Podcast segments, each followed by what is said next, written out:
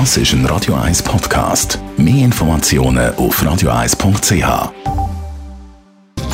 Netto, das Radio 1 Wirtschaftsmagazin für Konsumentinnen und Konsumenten, wird Ihnen präsentiert von Tracker.ch, der weltweit führende Anbieter für mobile Ortungslösungen. Meldungen mit dem Jan von Doppel.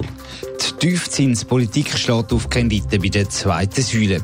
Bleiben Zinsen so tief wie jetzt, dann verliere jemand, der heute 30 ist, rund ein Drittel vom erwarteten Pensionskassenguthaben. Das hat Comparis berechnet. Darum empfiehlt Comparis, dass man auch selber noch spart, zum Beispiel mit einem Säule 3a-Konto.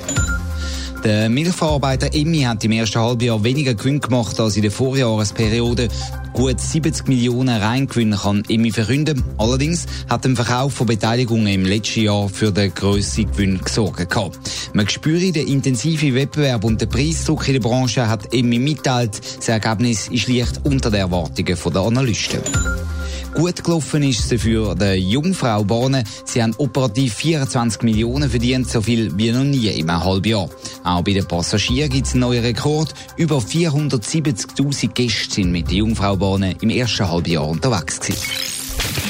Der Karriereberater Randstedt hat eine grosse Umfrage über 1500 Personalverantwortliche und Führungskräfte gemacht. Das Ziel war, dass man die grossen aktuellen Arbeitsmarkttrends identifizieren kann. Jan von Doppel, was hat man bei dieser Umfrage herausgefunden?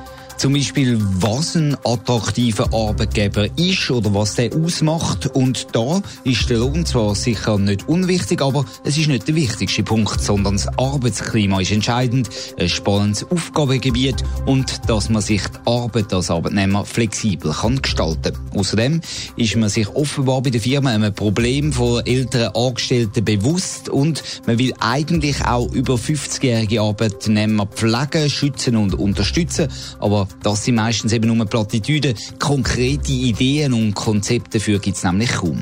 Wenn man Leute sucht als Unternehmen, dann setzt man ja häufig auf Online-Plattformen. Ist das ein guter Trend? Ein zwiespältiger Trend auf alle Fälle. Die Untersuchungen zeigen nämlich, man kann Stellen so einfacher und schneller besetzen mit dem Einsatz von Jobplattformen, aber die Qualität von der Rekrutierung, die leidet darunter. Wahrscheinlich auch, weil bei der grossen Zahl an Bewerbungen auf diesen Plattformen es nicht ganz einfach ist, die richtigen Leute zu finden. Ein weiterer spannender Punkt betrifft Referenzauskünfte. Was ist da spannend? Ja, die meisten Arbeitgeber sagen, sie finden es schlecht, wenn man bei Leuten nachfragt, die nicht angegeben sind auf der Bewerbung. Das darf man ja eigentlich auch nicht machen. Trotzdem aber hat die große Mehrheit angegeben, ja, man holt solche informelle Referenzen trotzdem ein, allerdings mit einem schlechten Gewissen.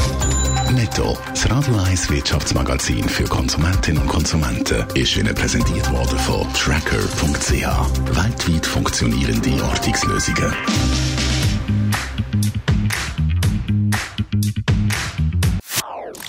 Das ist ein Radio 1 Podcast. Mehr Informationen auf radio1.ch.